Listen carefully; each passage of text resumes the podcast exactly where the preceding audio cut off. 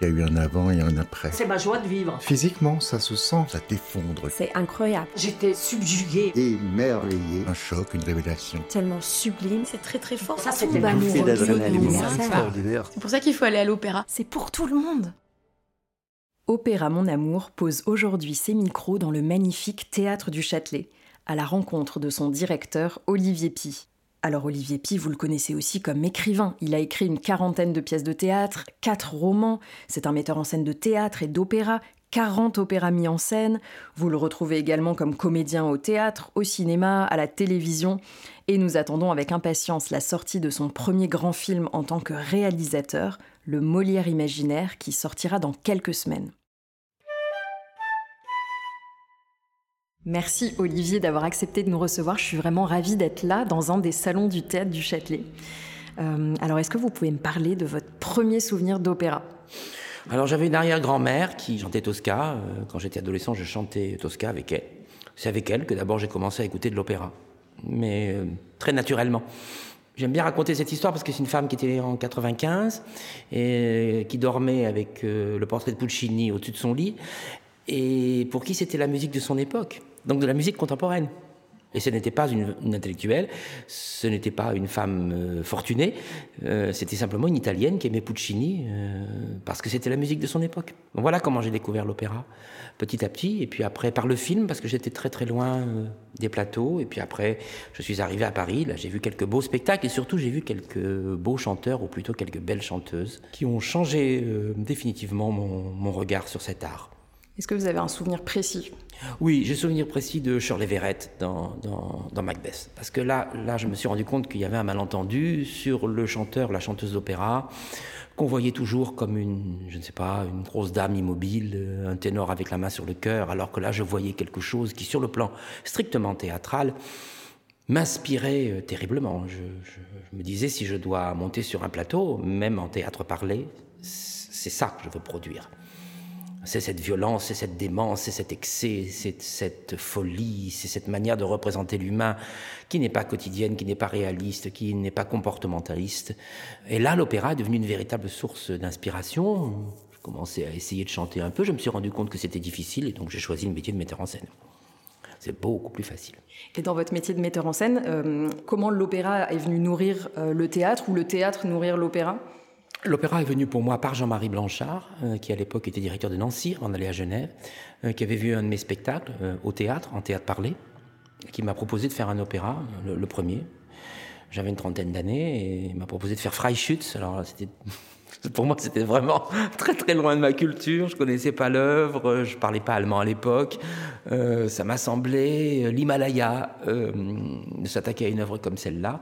Et puis, bah, j'ai travaillé tout simplement. Et il faut dire que j'ai épousé euh, à cette époque-là un homme qui était chanteur, qui est toujours d'ailleurs chanteur lyrique, décorateur, architecte. Dès notre premier spectacle, donc le Freischütz, qui était un spectacle à l'Opéra de Nancy, on a mis en place les éléments substantiels de notre grammaire euh, lyrique, dont on n'est finalement jamais réellement sorti. Euh, mais c'est ensemble, c'est à lui aussi que je dois, à Pierre-André Vetz, que je dois euh, de m'avoir mis le pied à l'étrier. C'est lui qui m'a fait comprendre que hum, la série d'obstacles qu'on peut avoir dans une mise en scène d'opéra, les contraintes extrêmement lourdes pour un metteur en scène de théâtre qui se sent tout à fait libre avec ses acteurs, au contraire, ce sont comme les barreaux d'une échelle et qu'il faut savoir monter dessus. J'ai signé 50 productions d'opéra. En réalité, nous avons signé, Pierre-André et moi, 50 productions d'opéra. Est-ce que du coup, je dois comprendre que le, fait de la contrainte très forte d'un opéra, c'est ça qui permet de libérer la créativité? Oui, tout à fait. Et puis alors maintenant, j'ai- tellement intégré ces contraintes que je les ai adaptées au monde du théâtre. Je répète beaucoup moins qu'avant, en termes de temps, euh, de manière beaucoup moins empirique. Je sais beaucoup plus à l'avance ce que je veux faire, dans un respect des, des plannings euh, très définis à l'avance. Et surtout, je travaille beaucoup, beaucoup plus vite. Pour moi, la mise en scène d'opéra, euh, c'est comme de la peinture à la fresque. Il faut peindre à main levée. Il faut, faut pas se tromper. Il faut avoir le geste sûr. À la fresque, on ne peut pas revenir. Donc, il n'y a pas de repentir. Parce que quand on commence à dire à un chanteur d'opéra, hier je t'ai demandé de faire ça et aujourd'hui je vais te demander de faire ci, puis demain on fera peut-être autre chose, les choses se passent mal. Euh, au début, ça m'angoissait un peu. Maintenant, j'en ai fait mon mode opératoire.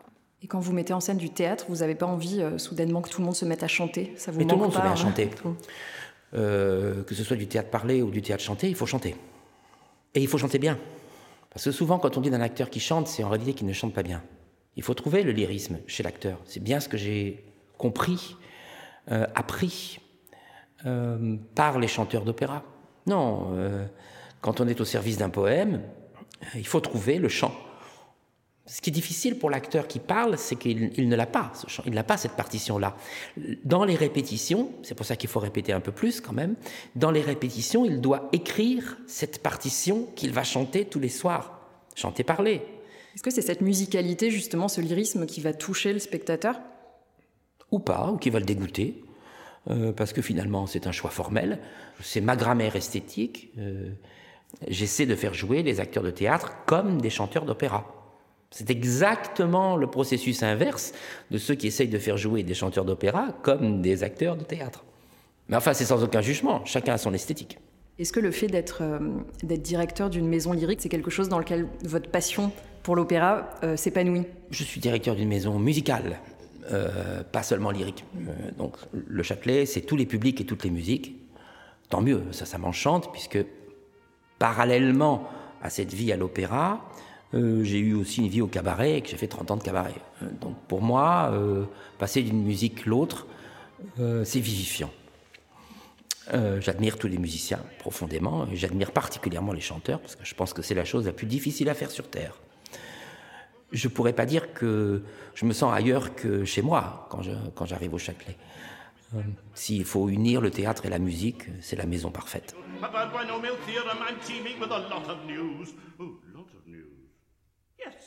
About with of of many cheerful facts about the square of the hypotenuse.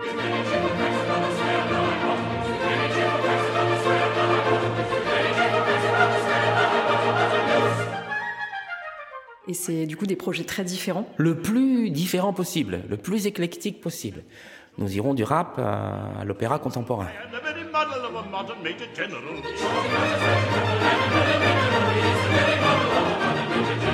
Oui, Ça, alors justement, vous définissez, euh, vous, l'opéra comme quelque chose qui se doit d'être populaire et de rester, et de rester populaire.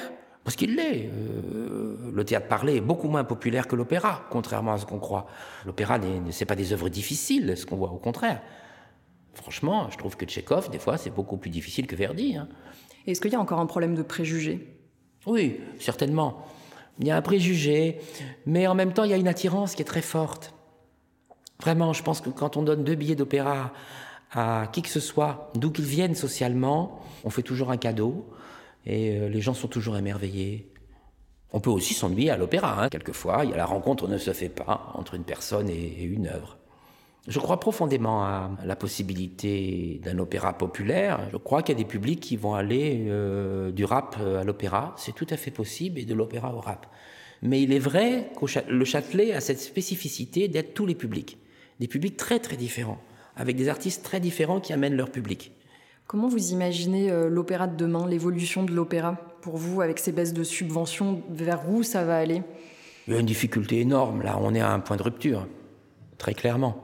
On va inventer des œuvres euh, un peu moins chères en coût de plateau, parce qu'on ne pourra pas faire autrement, ce qui va nous permettre de rééquilibrer un peu le budget nécessairement déficitaire. On ne demandera pas forcément euh, aux plus grands chanteurs du monde de venir en avion répéter trois jours. Euh, C'est comme ça. Il y aura un changement qui aura des avantages et des, défauts, très certainement. Moi, je regrette de ne pas pouvoir avoir Jonas Kaufmann chaque, euh, saison au Châtelet. Mais je ne veux pas que le prix du billet soit à 500 euros. Et alors, ce qui est étrange, c'est que le prix du billet il est à 500 euros pour la pop aujourd'hui. Donc, Oui, qui, est, qui est élitiste? Euh, Ça me fait quand même rigoler. Euh, euh, on aura les JO dans, dans quelques semaines, euh, 680 euros pour l'athlétisme. Qui est élitiste? Bah, Ici, on peut voir un Mozart pour moins de 100 euros. Il y a quand même des, des- des crampes intellectuelles qui font qu'on accable l'opéra de tous les mots, comme si c'était dispendieux, euh, mais qu'on accepte très très bien, après tout, de dépenser 500, 500 euros pour aller à Disneyland. Euh, on peut rediscuter de ça euh, un tout petit peu. Mais il y a un effort à faire hein, de la part du, monde de l'opéra. Il à vrai dire, il n'y a pas d'autre moyen qu'un engagement fort de la République pour la culture. Il faudrait commencer encore un peu plus tôt que le jeune public, c'est-à-dire qu'il faudrait commencer à l'école. Si on n'a pas une éducation artistique à l'école, il n'y aura pas de public dans les salles dans 20 ans. Alors nous avons maintenant un Premier ministre euh, qui était très attaché à cette idée-là, euh, en tant que ministre de l'Éducation. Euh, j'espère qu'il continuera à défendre l'éducation artistique à l'école, maintenant qu'il est Premier ministre, parce qu'il avait là, à mon avis, une vision. Quels sont vos, vos souvenirs les plus touchants d'opéra? Et un moment musical qui vous a le plus marqué? Ah là là, je suis toujours pris de court quand on me dit ça. J'ai la cervelle qui fait des, étincelles quand on me, quand on pose ce genre de questions. Mais il y a eu un moment extraordinaire dans ma vie, c'est le concerto pour orgue de Thierry Esquèche que j'ai entendu en Grèce, à Athènes. Je me souviens d'être sorti de ce concert de musique contemporaine, donc euh, dans un état euh, commotionnel, comme si on m'avait tapé sur la tête. Euh, avec un très grand chef, euh, qui est Daniel Kafka, hein, qui dirigeait ça de manière hallucinante. Hein, c'est un des moments où je me suis dit, tiens, la musique contemporaine, la musique classique, le rock, le jazz, tout ça ne veut rien dire. Il y a la musique qui vous emmène dans les étoiles, et il y a celle qui est faite pour euh, faire de la décoration et compromettre le vide. Finalement, est-ce qu'on n'a pas tort de catégoriser euh, les genres? Oui, on a tort. On a tort même d'employer le, mot musique classique. Ça ne veut strictement rien dire. Ça ne veut rien dire en plus. Elles ne se ressemblent pas du tout. Elles ont toutes été contemporaines de leur propre époque. Ça ne veut rien dire. La musique baroque, la musique romantique, les différents pays, tout ça ne veut rien dire. Euh, il ne reste que la musique. Ça devrait être ça le Châtelet. Voilà. On devrait, on devrait enlever toutes les étiquettes, fermer les yeux, monter au ciel. Non, ouvrir les yeux, parce qu'il se passe un peu des choses sur scène quand même. Oui, quand même. Avec un beau plateau, ce serait dommage de. Avec un des plus beaux théâtres du monde, ce serait dommage.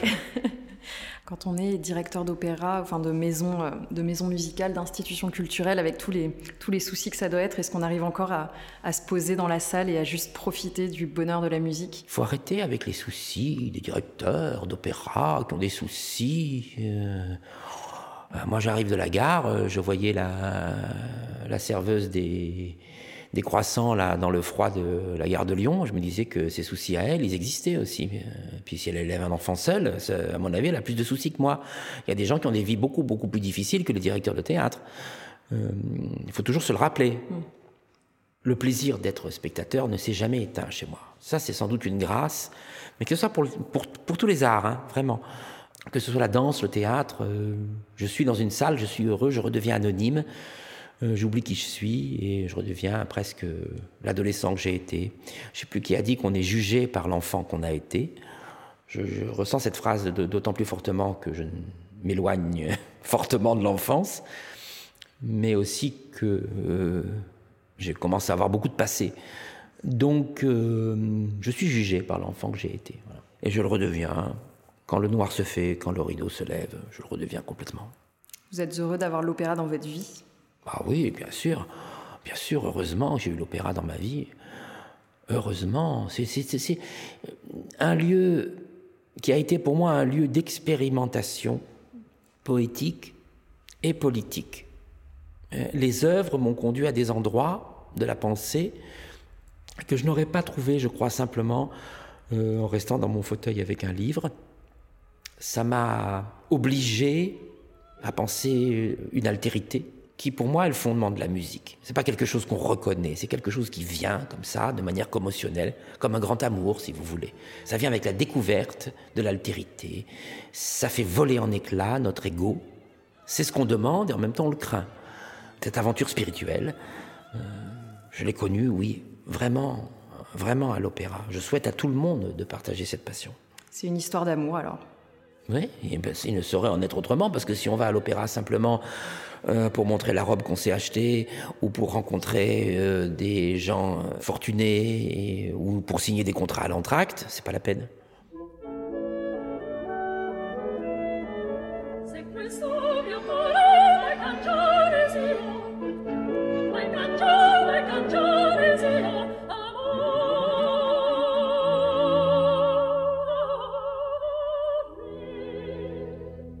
Merci à mon invité du jour d'avoir accepté de partager avec nous son amour de l'opéra.